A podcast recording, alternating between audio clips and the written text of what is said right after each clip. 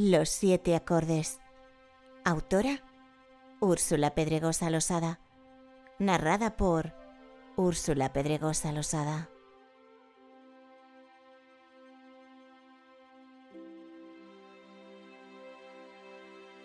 Capítulo 3 La mansión de los Staton estaba a pocas millas de la hacienda de los Harris.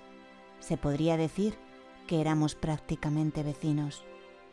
Aquella mañana, Julia se despertó pensando en el alocado plan y en la alocada aventura que iba a vivir su mejor amiga. A veces sentía envidia de lo atrevida y aventurera que podía ser Liv, y se decía a sí misma que le gustaría ser como ella, pero por lo general Julia era bastante más cobarde para esas cosas. No sabía cómo reaccionaría viéndose ante el peligro y aunque en infinidad de veces había acompañado a Liv en sus aventuras, ya que eran amigas desde los cinco años, recordaba que casi siempre se encontraba en la retaguardia y solía salir corriendo. Pensaba que no todas las personas tienen los mismos talentos y podía servirle a Liv de otras maneras. Por ejemplo, siempre se enteraba de los cotilleos de sociedad, y eso no era porque fuese más curiosa que nadie, pero su tía abuela Matilda, con quien pasaba horas, se enteraba de todo. A Miss Matilda Staton le encantaban los entresijos de la alta sociedad y por supuesto se había vuelto una experta en desentrañar todos los secretos y disfrutaba de ello. Por supuesto, como ya era bastante mayor, sus empleados más leales se encargaban de traerle y buscarle la información. A Julia le gustaba escucharla. Era como aprender historias muchas de ellas trágicas, sí, pero también algunas tremendamente divertidas. Aquella mañana, Julia estaba un poco nerviosa por su amiga Liv. Decidió que lo mejor para calmar sus nervios era no pensar en ello. ¿Y qué mejor manera de no pensar que escuchar? Así que decidió hacer una pequeña visita a su tía abuela. Se vistió rápido, desayunó y tomó el carruaje hacia la mansión Berrien Staton. La mansión era magistral. Tenía unos jardines floridos muy cuidados y hermosos. A Miss Matilda Staton le gustaban tanto las flores y plantas como los buenos chismes. Cuando llegó Julia, su tía abuela estaba recostada en una pequeña hamaca de jardín, al lado de una mesita y bajo una amplia sombrilla. Era una anciana de pelo plateado, pequeños ojos de color gris debajo de unos anteojos que se ponía la buena anciana para leer. Le gustaba tomar el desayuno y el té en el jardín en los días de primavera y verano, en los que, en contados días, los rayos de sol daban luz, calor y vigor a sus huesos y articulaciones. Eso sí, en la cara jamás le daba el sol. Eso no lo soportaba. Debido a ello, su tez era casi translúcida. Pese a su edad, tenía un buen porte la cara algo arrugada, pero las facciones eran suaves y serenas. Daba la sensación de llevar todavía dentro de sí a una joven de 20 años en el cuerpo de una septuagenaria. Oh, mi querida sobrina, ya te echaba en falta. Han pasado muchos días sin verte. Así recibió la noble anciana a su sobrina nieta. Hola, tía. Siento haberme ausentado tantos días, pero he estado preparando unas tareas de pintura que me mandó Madame Courrier. Y ya sabes cómo es, no te deja parar hasta haber alcanzado el nivel que para ella es aceptable. Pero cuéntame, tía, ¿hay algún enredo de sociedad divertido? Pues la verdad es que todo en Norfolk ha estado bastante tranquilo, y eso es una molestia.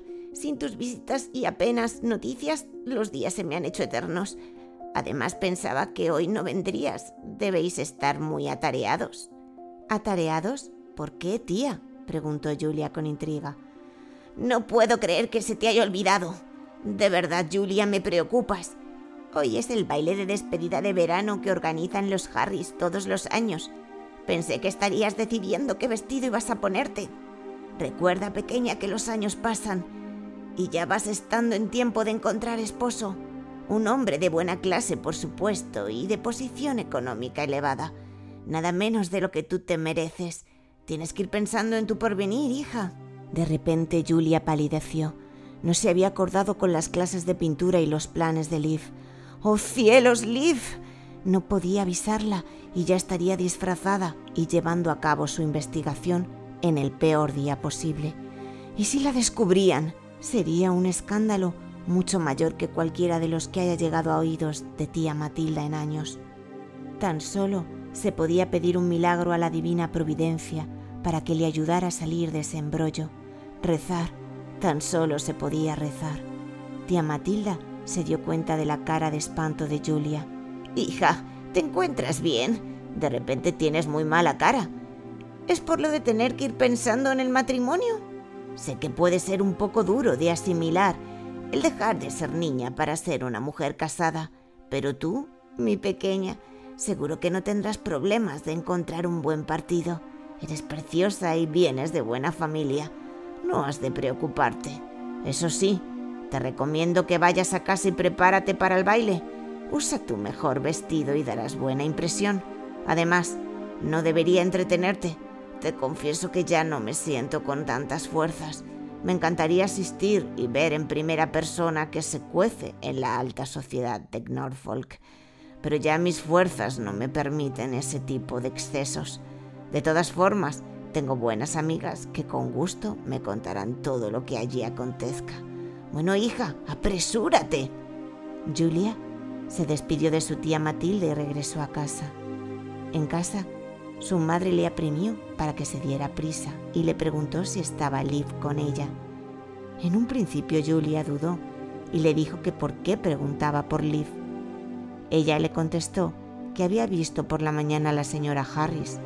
Esta le había dicho que Julia y Liv estaban juntas y le pedía efusivamente que no se olvidara de recordarle a Liv que habría de estar en casa antes del comienzo de la cena y del baile. Ah, Claro que sí. Hemos estado juntas, pero ya se marchó a casa, contestó Julia con la voz entrecortada. ¿Te encuentras bien, Julia? Te veo muy pálida, hija. Sí, claro que estoy bien. En el paseo me ha dado mucho el sol y estoy un poco cansada. Voy a recostarme y luego me prepararé. Por cierto, hija, ¿a que no sabes quién estará en la cena de los Harris? No lo adivinarías nada menos que Sir James Middleton, acompañado de su hija e hijo. ¿Te acuerdas de William, verdad? Qué joven tan apuesto. Y su madre se marchó de la estancia, dejando a Julia sumida en sus más terroríficos pensamientos.